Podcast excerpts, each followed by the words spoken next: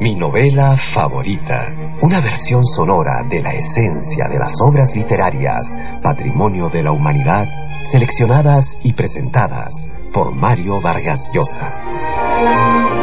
Les habla Mario Vargas Llosa. Hoy tenemos para ustedes una de mis novelas favoritas, El retrato de Dorian Gray.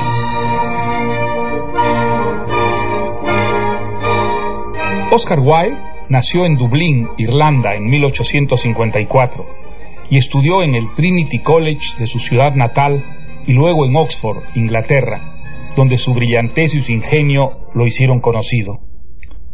Desde muy joven fue, al mismo tiempo que un poeta y dramaturgo de éxito, un hombre público que defendía una estética sublimada que debía propagarse del arte y la literatura al comportamiento cotidiano y al atuendo de las personas lo que se llamaría luego el dandismo. Cuando estaba en el pináculo de la celebridad, sobrevino su desgracia. En 1895, el marqués de Queenberry inició una campaña contra él acusándolo de homosexual. Wilde cometió la imprudencia de iniciar un proceso difamatorio contra el marqués, que perdió. De inmediato fue procesado por homosexual y condenado a dos años de prisión y trabajos forzados en las cárceles de Wandsworth y Reading, donde escribió su dramático De Profundis. Recobrada su libertad, debió cambiar de nombre y apellido y emigró a París, donde llevó una existencia miserable, enfermo, semi-alcoholizado, convertido en un fantasma de sí mismo. Murió en 1900 a los 46 años y solo póstumamente sus libros fueron reeditados y sus obras de teatro puestas de nuevo en escena. El retrato de Dorian Gray es su única novela. Tiene su lejana inspiración en el Fausto de Goethe. En ella, también un joven consigue prolongar su juventud vendiendo su alma. El libro, a la vez que rompe con lo ordinario y pertenece al dominio del milagro y de la maravilla, está plagado de reflexiones sobre la belleza y la vida, y la manera como el arte puede modelar los sentimientos e introducir un elemento creativo en las relaciones humanas. Esta dimensión filosófica es lo menos actual en el retrato de Dorian Gray. Lo que se conserva fresco y hechicero es la historia del joven asombrosamente bello que viendo el retrato que le ha hecho el pintor Basil Hallward, se declara dispuesto a cualquier sacrificio para que el paso de los años no lo envejezca él sino a esa imagen que el pintor ha sacado del tiempo fijándola en el lienzo. Así ocurre. El retrato va encaneciendo y arruinándose mientras el protagonista se conserva joven pese al paso del tiempo. Pero el retrato registra también las vilezas, miserias, canalladas y delitos que Dorian Gray perpetra en la vida. Al final de la historia, cuando, horrorizado con lo que el lienzo le muestra de su alma, Dorian Gray acuchilla la pintura, es él quien cae muerto, en tanto que la tela recobra la lozanía que tenía el joven que fue pintado en ella por primera vez. Escuchemos ahora el retrato de Dorian Gray. Esta es la historia de un hombre que tuvo que decidir entre la eterna juventud y la destrucción de su alma. Estamos a fines del siglo XIX, en Londres, y es verano, la única estación pasablemente agradable en esta ciudad de nieblas y lluvias finas. En el estudio del pintor Basilio Hallward, el joven Lord Henry Wotton, un amigo del artista, vislumbra desde el sofá donde está tumbado el retrato de cuerpo entero de un joven de extraordinaria belleza. Dorian Gray es una persona sencilla y bondadosa, Henry. Es el alma perfecta dentro del cuerpo perfecto. Viene a posar para mí. Llegará en cualquier momento. Cuando llega Dorian, Lord Henry comprueba que es cierto lo que ha dicho su amigo el pintor. Este joven es extraordinariamente bello, con una dulzura inmensa en su mirada, una inocencia total. Hallward le pide que suba al estrado. Quizás esta sea la última sesión. Ya está por terminar el retrato. Mientras posa, Dorian observa a Lord Henry, quien le inspira de inmediato una gran simpatía.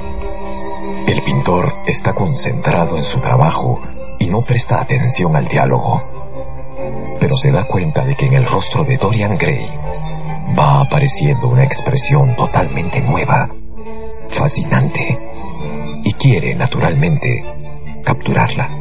Tratamos de matar nuestros impulsos y se multiplican en la mente y nos envenenan. Dorian escucha a Lord Henry. Está inmóvil, quieto, como si estuviera oyendo una música demasiado bella. La única manera de librarse de la tentación es ceder ante ella. La juventud es lo más precioso que se puede poseer, Dorian. Dorian sabe que no debe seguir escuchando a Lord Henry Sabe que no puede tomarlo en serio, pero le resulta imposible evitarlo. Tú, Dorian, seguramente has sentido pasiones que te han hecho asustarte de ti mismo. Pues... Basta. Me desconcierta. Sé que hay algo que puede responder a todo eso, pero... pero no sé qué es. Se hace el silencio. Las palabras que Lord Henry le ha dicho han tocado alguna cuerda secreta en Dorian. La vida de pronto adquiere ante los ojos de Dorian un color rojo encendido. De pronto el pintor rompe el silencio. Está terminado. Cuando Dorian mira por primera vez su retrato, retrocede unos pasos. Un brillo de alegría le enciende los ojos. ¿No te gusta, Dorian? No, no. Por supuesto que sí. Es una maravilla. Solo pensaba que me haré viejo, pero este cuadro siempre será joven. Si solo fuera al revés. Si yo me conservara siempre joven y el retrato envejeciera, daría cualquier cosa por eso. Daría mi alma. Si mirar este cuadro te hace sufrir. Aún así, es parte de mí mismo.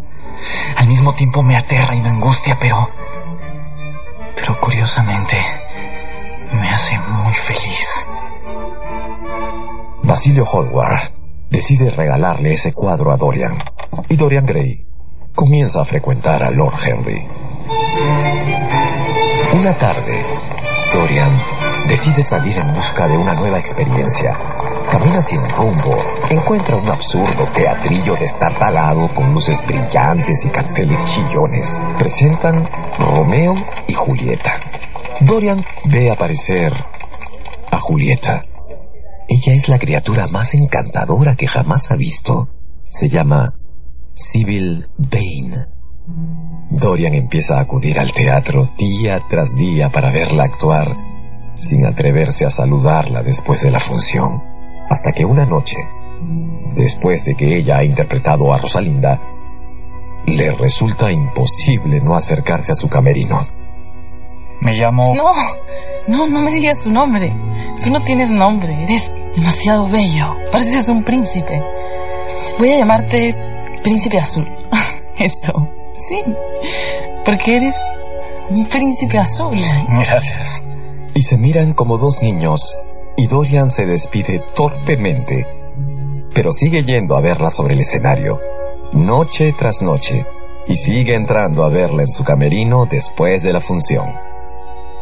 Y Dorian, por fin, se atreve a confesarle a Sybil lo que siente. Te amo. No sabes lo que dices. ¿Me amas? Más que a mi propia alma. Cásate conmigo. Sí. Sí, sí, sí. Cásate conmigo. Tú eres mía. Eres mía. Me amas. Tú me amas. De verdad me amas. Voy a casarme con ella, Henry.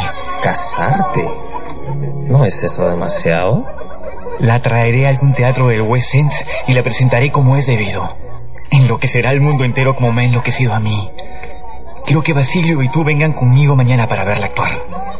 Mañana hace de Julieta. Trae a Basilio. Te lo ruego, trae a Basilio. Hallward promete llevar a Basilio al teatro, y los dos amigos se despiden hasta la noche siguiente. La mañana siguiente, en un parque, James Bain, el hermano de Sybil, da un último paseo con su hermana antes de despedirse. Debe embarcarse como marinero. James, prométeme que vas a ser un buen chico y que no te olvidarás de mamá y de mí. Será más fácil que tú te olvides de mí. ¿Cómo es eso? Hmm. Que tienes un nuevo amigo, según he escuchado. ¿Por qué no me habías hablado de él? No vayas a decir nada contra él. Yo lo quiero. Eso es imposible. Ni siquiera sabes su nombre. Se llama Príncipe Azul. ¿No te gusta? Vamos, no seas tonto. Si lo vieras, te darías cuenta de que es la persona más maravillosa del mundo. ¿Cómo sabes que es un buen hombre? Verlo es adorarlo. Conocerlo es confiar en él. Has perdido la cabeza, sí. Pero escúchame, si ese hombre te hace daño, yo lo mato. Te lo juro, lo mato.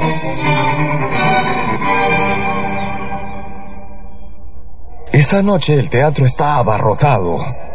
Lord Henry ha traído a Basilio Hallward después de contarle todo. Ambos esperan ansiosos el inicio de la obra. Acompañada de aplausos, aparece Sybil Vane. Sí, no hay duda de su encanto. Lord Henry piensa que es una de las criaturas más bellas que ha visto nunca. Basilio se pone de pie para aplaudir. Inmóvil, como en un sueño. Dorian Gray sigue sentado, mirándola. Sybil Vane se mueve como una criatura de un mundo superior, pero está curiosamente apática. No manifiesta ninguna emoción cuando ve por primera vez a Romeo. Las pocas palabras que tiene que decir suenan totalmente artificiales. La voz es exquisita, pero falsa. Dorian Gray va empalideciendo. Está desconcertado y lleno de ansiedad. Ninguno de sus dos amigos se atreve a decir nada. Sybil le parece una actriz incompetente. El público ha perdido interés en la obra. Al final del segundo acto, se produce una tormenta de silbidos. Lord Henry se levanta de su asiento y se pone el abrigo. Es muy hermosa, Dorian, pero no es actriz. Vámonos. Anoche era una gran artista. Una gran artista. Vámonos. Me quedo hasta el final. Siento mucho haberles hecho perder la noche. Les pido disculpas. Es una actriz mediocre y nada más. Dorian Gray esconde la cara entre las manos. Sus amigos se van. Al terminar la obra, Dorian entra al camerino de la actriz. Sybil está radiante de felicidad. Ay, qué mal he actuado esta noche. Espantoso. No te imaginas cómo he sufrido. ¿Entiendes por qué fue así? ¿No es verdad? ¿Sintiendo qué? ¿Por qué es que he actuado tan mal esta noche? ¿Cómo así ya nunca volveré a actuar bien? Es una maravilla. Supongo que estás enferma. Cuando estés enferma no debes actuar. Haces el ridículo. ¿No lo adivinas? Antes de conocerte, actuar era la única realidad de mi vida. Yo creía que todo lo que pasaba en el teatro era verdadero. Luego llegaste tú, me enseñaste lo que es el amor real. Y anoche, anoche después de la función nos besamos y... Esta noche, por primera vez en mi vida, he sentido claramente que el teatro es una mentira. Al salir escena, he descubierto que ahora soy incapaz de actuar. He sonreído por dentro al oír las protestas del público. ¿Qué saben ellos de un amor como el nuestro? Llévame lejos, mi príncipe azul. Aborrezco el teatro. Sé fingir una pasión que no siento, pero no la que arde dentro de mí como un fuego. Amor, ¿qué tienes? Sybil observa a Dorian temblando, asombrada. El muchacho se sienta. Ella se le acerca y con una mano le acaricia el pelo. Se arrodilla y le besa las manos. ¡No me toques! Antes eras un estímulo para mi imaginación, Sibyl. Ahora ni siquiera despiertas mi curiosidad. Te amaba porque hacías verdaderos los sueños de los grandes poetas y dabas forma y contenido a las sombras del arte. Pero eres superficial y eres estúpida. ¡Qué poco sabes del amor si dices que el arte es una mentira! Sin el arte tú no eres nada, Civil. Yo te hubiera hecho famosa. El mundo te hubiera adorado y habrías llevado mi nombre. Pero ya no. Ya no, porque ahora ¿qué eres? ¿Qué eres? Una actriz de tercera categoría con una cara bonita. Civil, llorando, se arroja a sus pies. El muchacho le da las espaldas y sale de la habitación, dejándole en el piso, de rodillas, ante una puerta cerrada.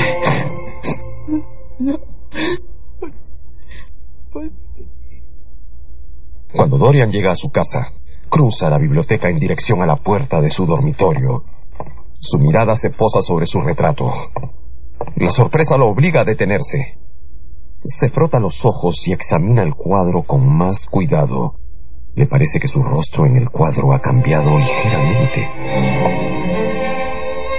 No puede creerlo. Pero es cierto. Es así.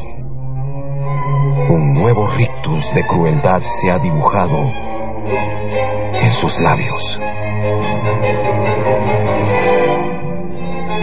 Dorian Gray cierra los ojos al notar esa expresión de crueldad en la boca de su rostro pintado. Luego examina otra vez el cuadro. No cabe la menor duda de que su expresión es ahora distinta. De pronto, como un relámpago, aparece el recuerdo de lo que dijo en el estudio de Basilio Hallward, el día en que el pintor concluyó el retrato. Había expresado un deseo loco. Si yo me conservara siempre joven y el retrato envejeciera, daría mi alma. Piensa entonces que por cada pecado que él cometa en adelante, una nueva mancha vendrá a ensuciar su belleza. Pero en el cuadro, solamente en el cuadro, ese cuadro será el retrato visible de su conciencia. La idea lo aterra y decide en ese momento no volver a pecar jamás. Regresar donde Civil Vane, pedirle perdón, cumplir su palabra, casarse con ella. Sí, es su deber hacer eso. Es lo mejor. Al día siguiente, Dorian le escribe a Sibyl una ardiente carta, implorando su perdón y acusándose de locura. Cuando termina la carta, siente que ya ha sido perdonado. De pronto, llaman a la puerta. Es Lord Henry.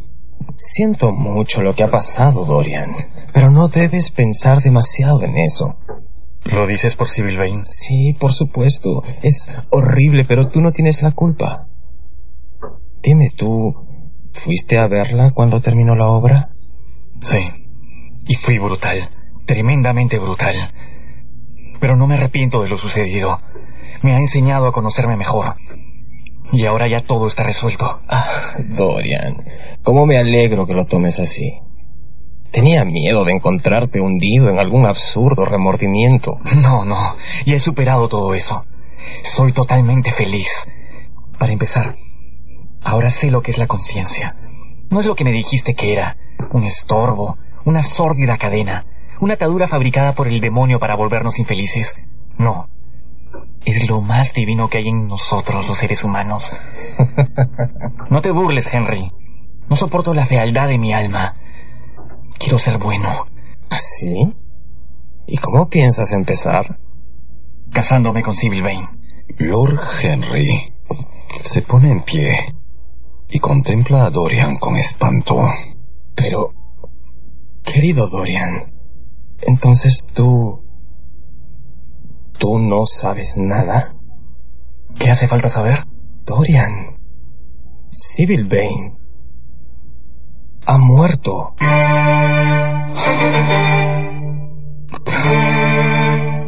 ¿Muerta? ¿Sybil ha muerto? No es verdad. Eso es una mentira espantosa. ¿Cómo te atreves a decirme una cosa así? Lo verás en todos los periódicos de mañana. ¿Acaso Sybil? Sé que no fue un accidente. Aunque hace falta lograr que la opinión pública crea que sí lo fue. La encontraron ya muerta, tirada en el suelo de su camerino. Había tragado algo. Dorian se sienta y oculta la cara entre las manos. Luego de un largo silencio, mira a Lord Henry otra vez y dice, Qué extraordinariamente dramática es la vida, Henry. Esta es la primera carta de amor apasionado que escribo y está dirigida a una muchacha muerta. Ay, mi querido Dorian, si te hubieras casado con esa chica, habrías sido muy infeliz. Pero ese horrible acto es un final estupendo para una obra maravillosa, que tiene la belleza terrible de una tragedia griega, una tragedia en la que he desempeñado un papel principal, pero que es al fin y al cabo solo teatro. Cuando Lord Henry se marcha, Dorian corre a mirar el cuadro. No, no se ha producido ningún nuevo cambio.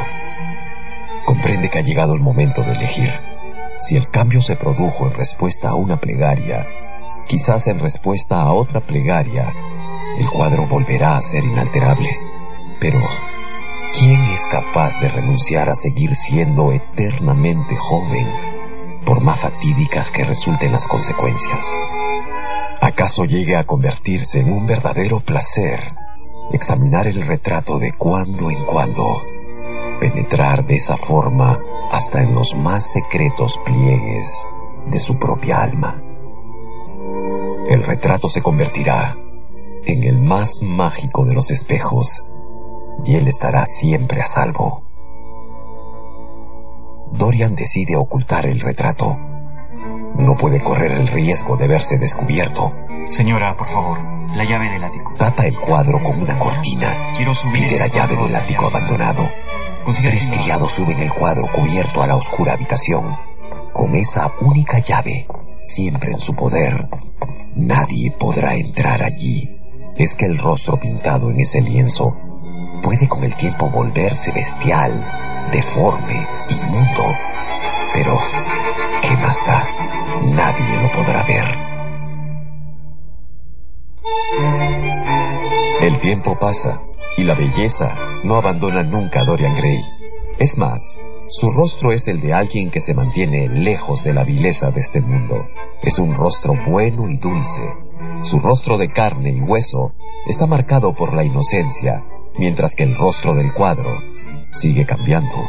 A veces recuerda sus pecados y llora con furia ante el retrato, culpándolo por la corrupción de su alma.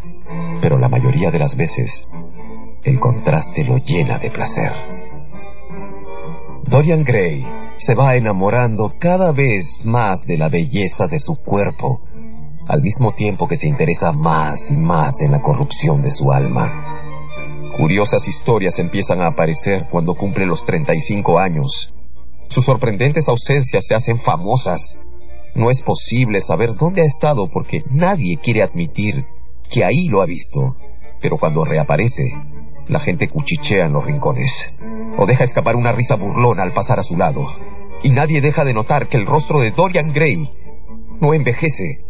Pero las conjeturas fantásticas y los escándalos susurrados solo sirven para acrecentar su extraño y peligroso encanto.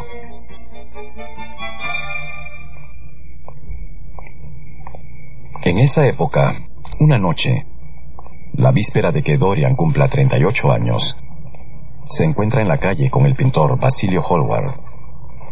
Un extraño, inexplicable miedo lo invade.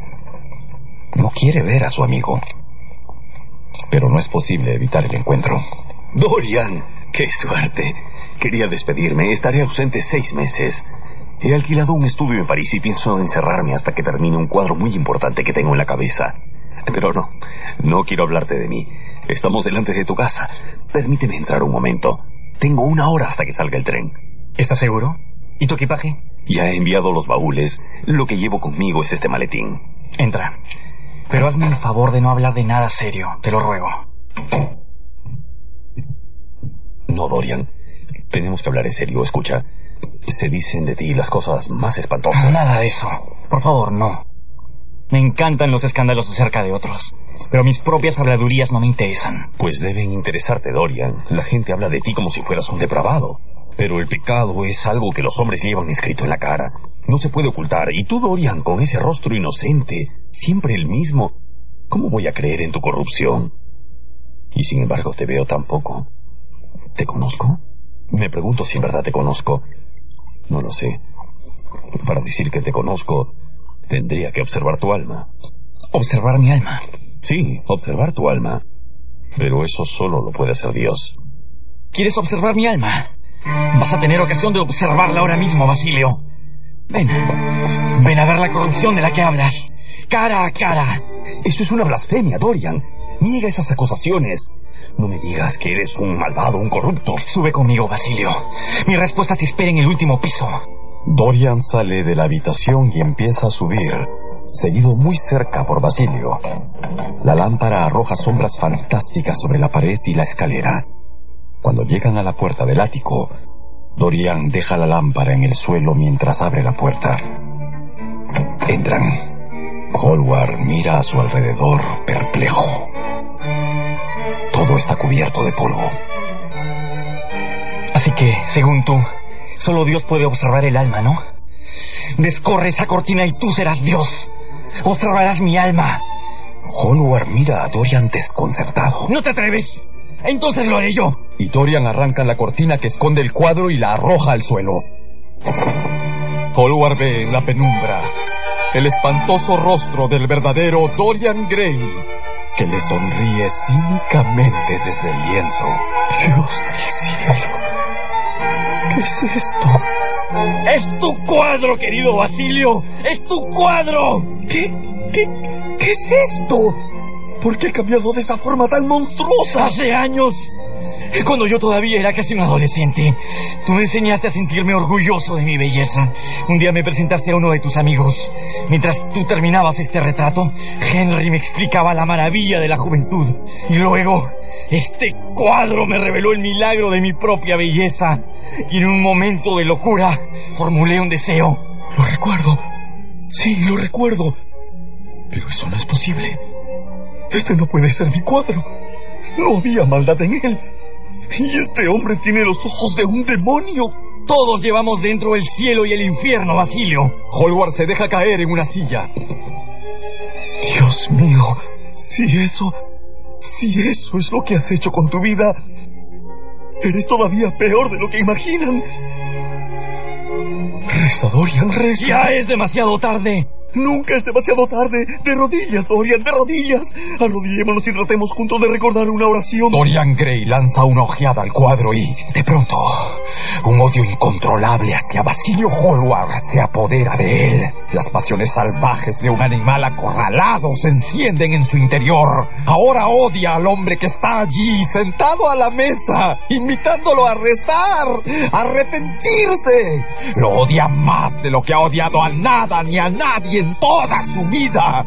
Lanza a su alrededor miradas extraviadas. ¿Qué, qué, qué tienes, Dorian? Los ojos de Dorian Gray se detienen sobre un cuchillo que ha traído unos días antes para cortar un trozo de cuerda.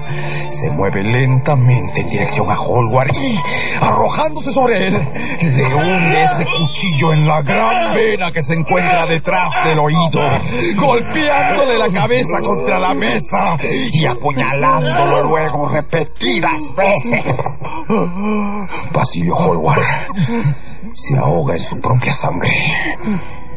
Dorian Gray, con el cuchillo todavía en la mano, lo observa y se asombra de que en ese momento no sienta ninguna emoción. Nada. Dorian no siente absolutamente nada.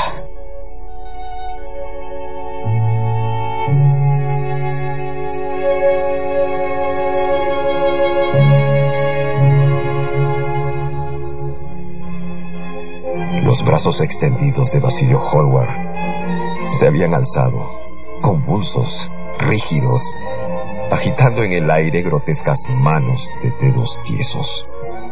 Dorian Gray clava el cuchillo dos veces más. Pero Basilio ya no se mueve. Con total frialdad, Dorian llega a la puerta, hace girar la llave y la abre. Ni siquiera se vuelve para darle una última ojeada al cadáver. Comprende que el secreto del éxito consiste en no darse cuenta de lo sucedido. El amigo que ha pintado el retrato fatal, causante de todos sus sufrimientos, ha desaparecido de su vida. Eso es bueno. Eso es suficiente. Antes de salir del ático, mira el retrato una vez más y ve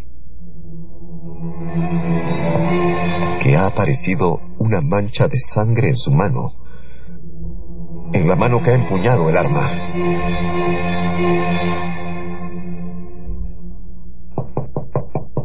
A las nueve de la mañana del día siguiente, el criado entra con una taza de chocolate en una bandeja y descorre las cortinas. Dorian duerme apaciblemente con una sonrisa en los labios. Una vez despierto, poco a poco, los acontecimientos de la noche anterior penetran en su cerebro. No, no. Si piensa demasiado en eso, se expone a volverse loco. Dorian se viste con más cuidado del habitual y luego escribe cuidadosamente una carta. La pone en un sobre y la guarda en su bolsillo. Busca una dirección y manda a llamar a Alan Campbell. Dorian tiene la impresión de que el tiempo no transcurre, pero finalmente su ayuda de cámara le anuncia que Alan Campbell ha llegado.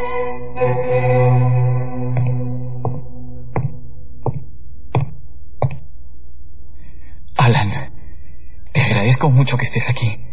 Había decidido no volver a pisar tu casa, Gray. Pero me han dicho que es cuestión de vida o muerte. Sí.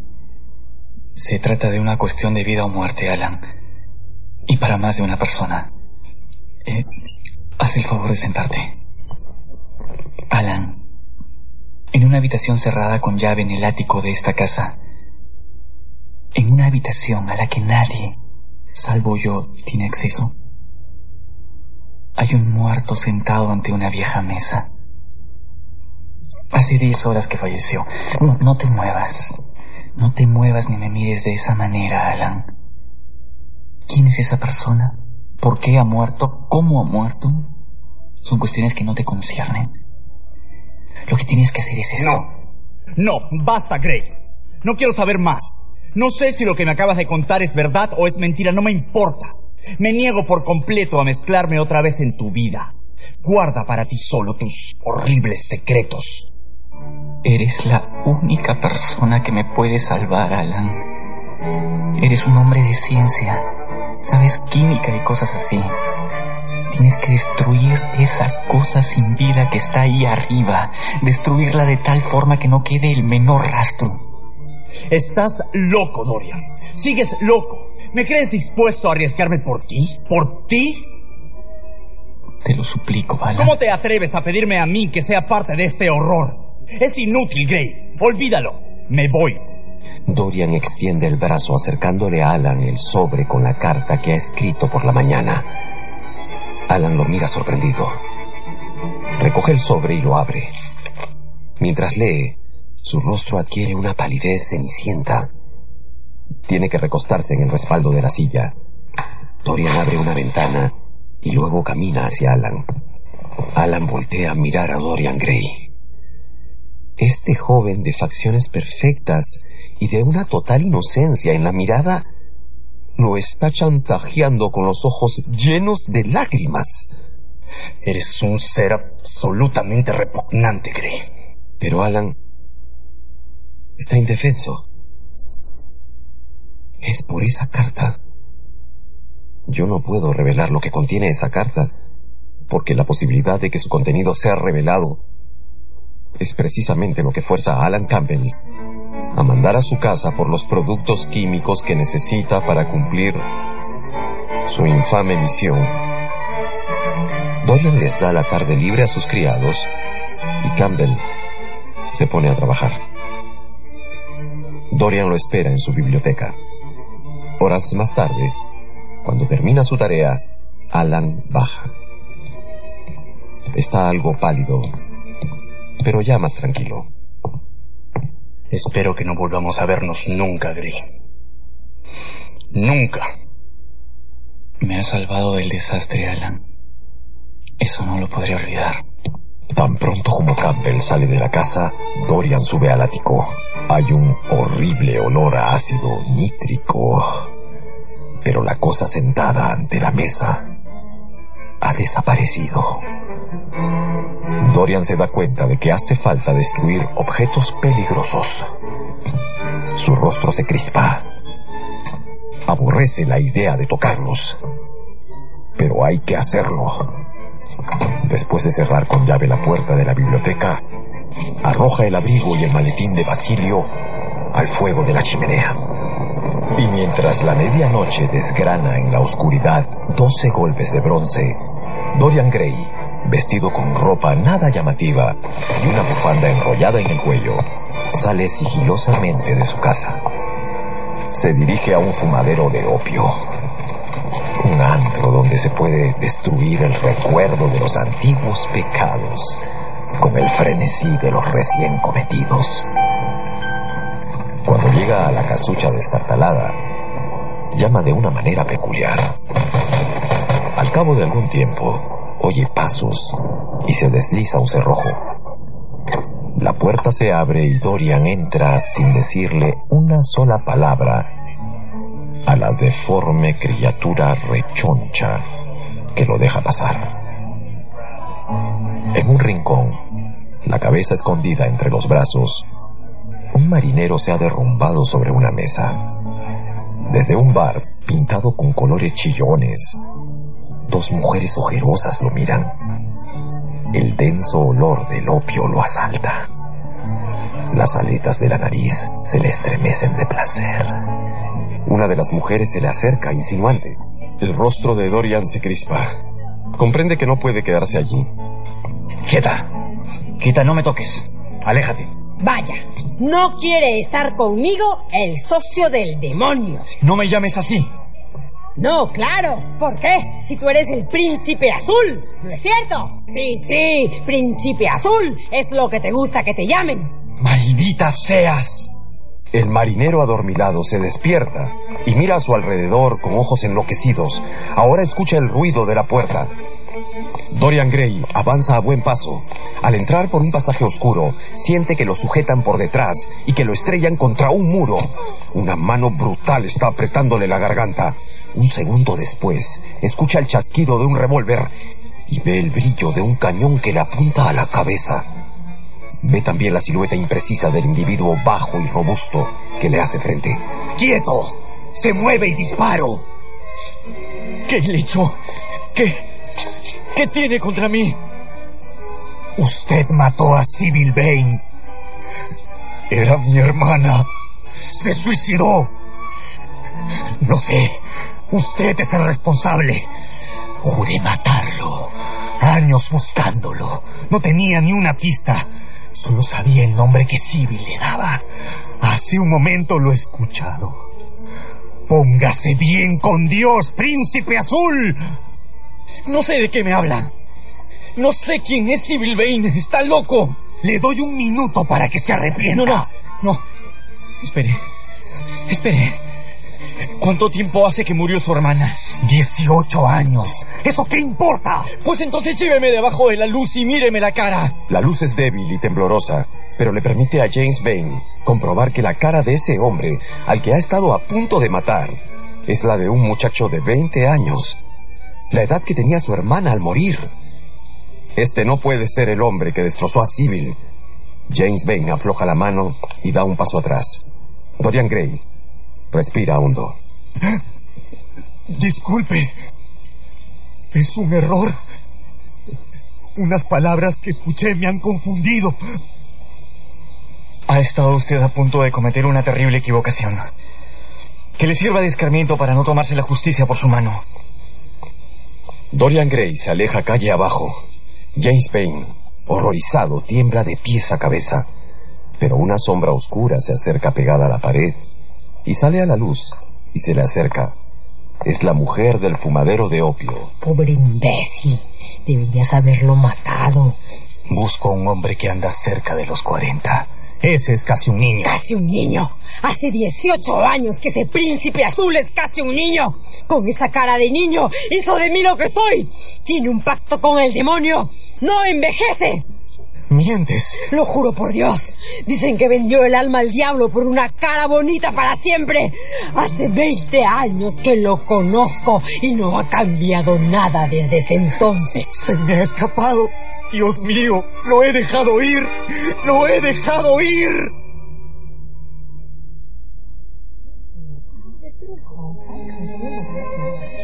Una semana después, Dorian Gray está en su casa de campo. Ha ido a pasar unos días con algunos amigos. Es la hora del té. Lo sirven en el invernadero. Dorian promete traer unas orquídeas para adornar la mesa y va por ellas al fondo del invernadero. ¿Qué fue eso? ¿Qué? ¿Qué fue eso? Lord Henry corre entre palmeras y helechos y encuentra a Dorian Gray tumbado boca abajo sobre el suelo. Se ha desmayado. ¿Qué sucedió? Ya recuerdo. Estoy a salvo, Henry. Sí, Dorian. Fue un simple desmayo. Dorian Gray no baja a cenar. Lo recorren estremecimientos al recordar que, aplastado, como un pañuelo blanco contra el cristal del invernadero, ha visto un rostro que lo vigila. Es el rostro del marinero James Bain.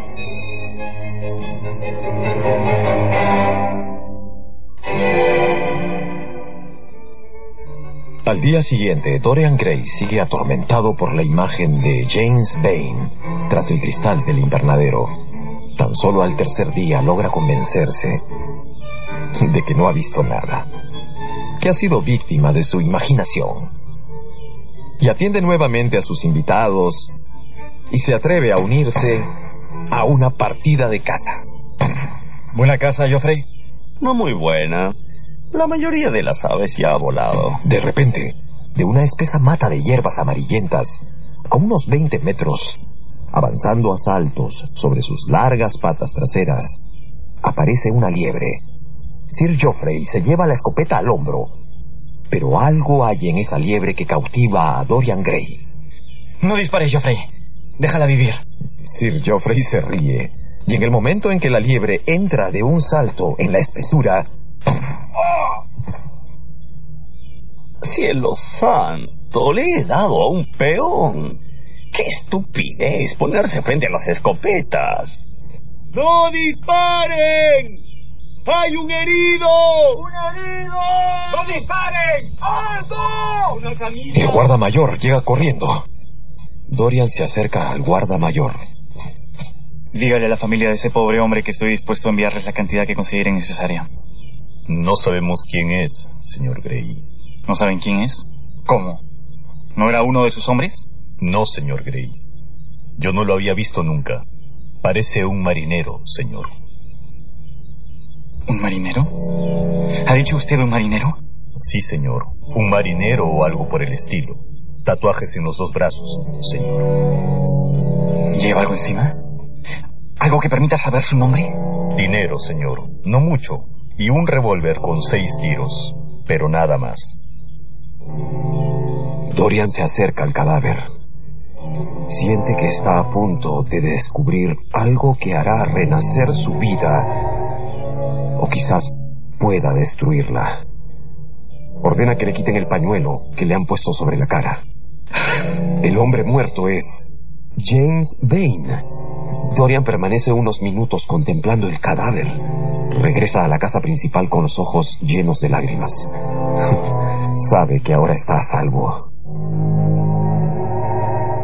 Unos días después, en casa de Lord Henry, y mientras toca maravillosamente el piano, Dorian Gray le cuenta a su amigo su secreto propósito de volver a ser una buena persona. No, por favor, Dorian. Eres absolutamente perfecto. Haz el favor de no cambiar. He hecho demasiadas cosas horribles en mi vida, Henry. No voy a hacer ninguna más. Ayer empecé con mis buenas acciones. ¿Ah, sí? ¿Y cuál ha sido tu buena acción ayer? Renuncié a perjudicar a una mujer. Mm, ¿A quién? Se llama Hetty. Es muy hermosa. Muy parecida a Sibyl Vane. Creo que fue eso lo primero que me atrajo de ella. Por supuesto, no es de nuestra posición. Es una chica de pueblo, pero me había enamorado. Durante todo este mes he ido a verla dos o tres veces por semana. Ayer estuvimos juntos en un huerto.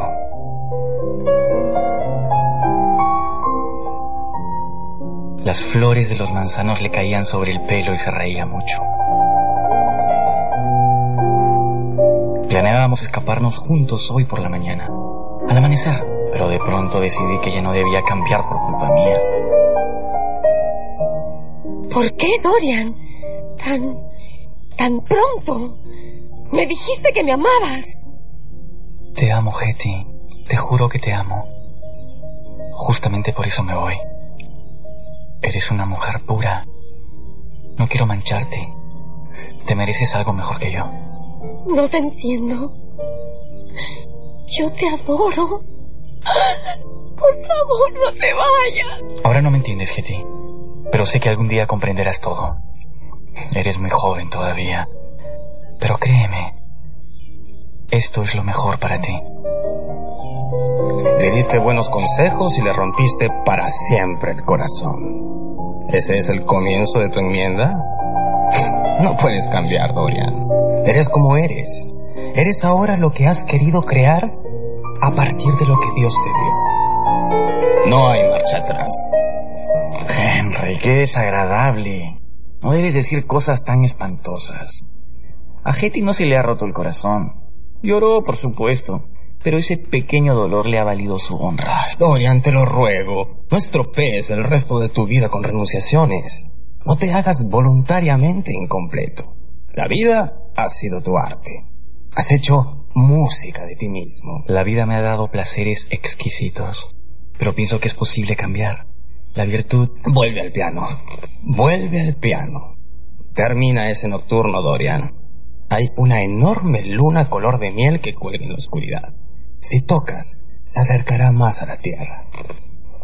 ¿Qué? ¿No quieres? Ah, vamos al club entonces. Esta noche no, Henry. Quiero acostarme temprano. No te vayas. Nunca has tocado tan bien como esta noche. Hay algo maravilloso en tu estilo, más expresivo que nunca. Es porque voy a ser una buena persona, Henry. Ya he cambiado un poco. Para mí no cambiarás nunca, Dorian. Nunca.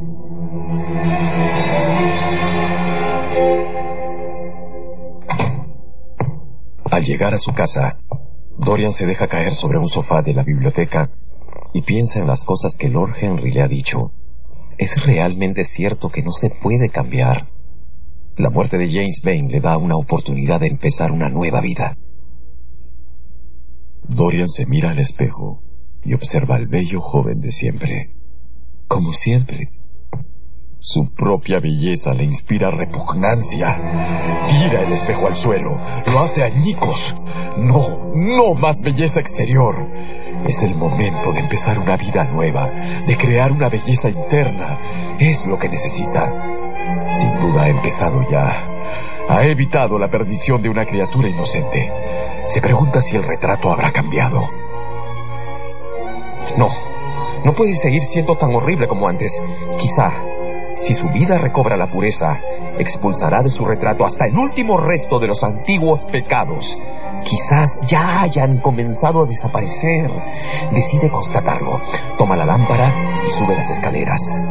Al descorrer el cerrojo, piensa. Siempre practicaré el bien. Y ese retrato espantoso dejará de aterrorizarme. Entra sin hacer el menor ruido y retira la cortina que cubre el cuadro. El cambio es un nuevo brillo de astucia en la mirada. Y en la boca han aparecido las sinuosas arrugas de la hipocresía. ¿Acaso solamente la vanidad lo ha empujado a realizar su primera, su única buena acción? Es verdad, la hipocresía es hipocresía. Me puse la máscara de la bondad. ¿Qué tengo que hacer? ¿Qué tengo que hacer? ¿Confesarme? ¿Tengo que confesar mi crimen? Nunca. Además, además, aunque confesara, ¿quién me creería? En ninguna parte resto alguno de Hallward. El mundo diría simplemente que estoy loco. Me encerrarían en un manicomio. Solo hay una prueba en mi contra. Este cuadro. En ese momento, Dorian nota que hay sangre también. Sí, sangre en la otra mano, la que no ha empuñado el cuchillo contra Basilio. ¿Por qué? ¿Acaso él le ha disparado al marinero Bane? Dorian mira a su alrededor. Ve el cuchillo con el que mató a Basilio.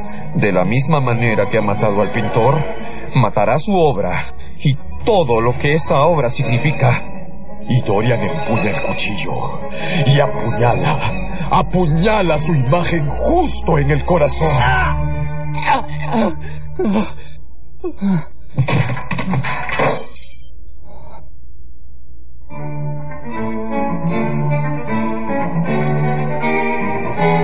Los criados despiertan asustados y salen corriendo de sus habitaciones. Suben en silencio las escaleras. Nadie contesta a los golpes de la puerta del ático. Fuerzan la puerta, entran. Y en ese ático encuentran, colgado de la pared, un espléndido retrato de su amo, tal como lo han visto por última vez, en todo el esplendor de su juventud y de su singular belleza. El cuadro está intacto y en el suelo, vestido de etiqueta y con un cuchillo clavado en el corazón, encuentran el cadáver de un hombre mayor, muy consumido, lleno de arrugas. Su rostro es repugnante y en la cara lleva una expresión de cínico asombro. No pueden reconocerlo. Solo cuando examinan cuidadosamente las sortijas que lleva en los dedos, se dan cuenta de que ese, ese es el cadáver de Dorian Gray. Y así termina el retrato de Dorian Gray. Tuvo el gusto de presentársela Mario Vargas Llosa.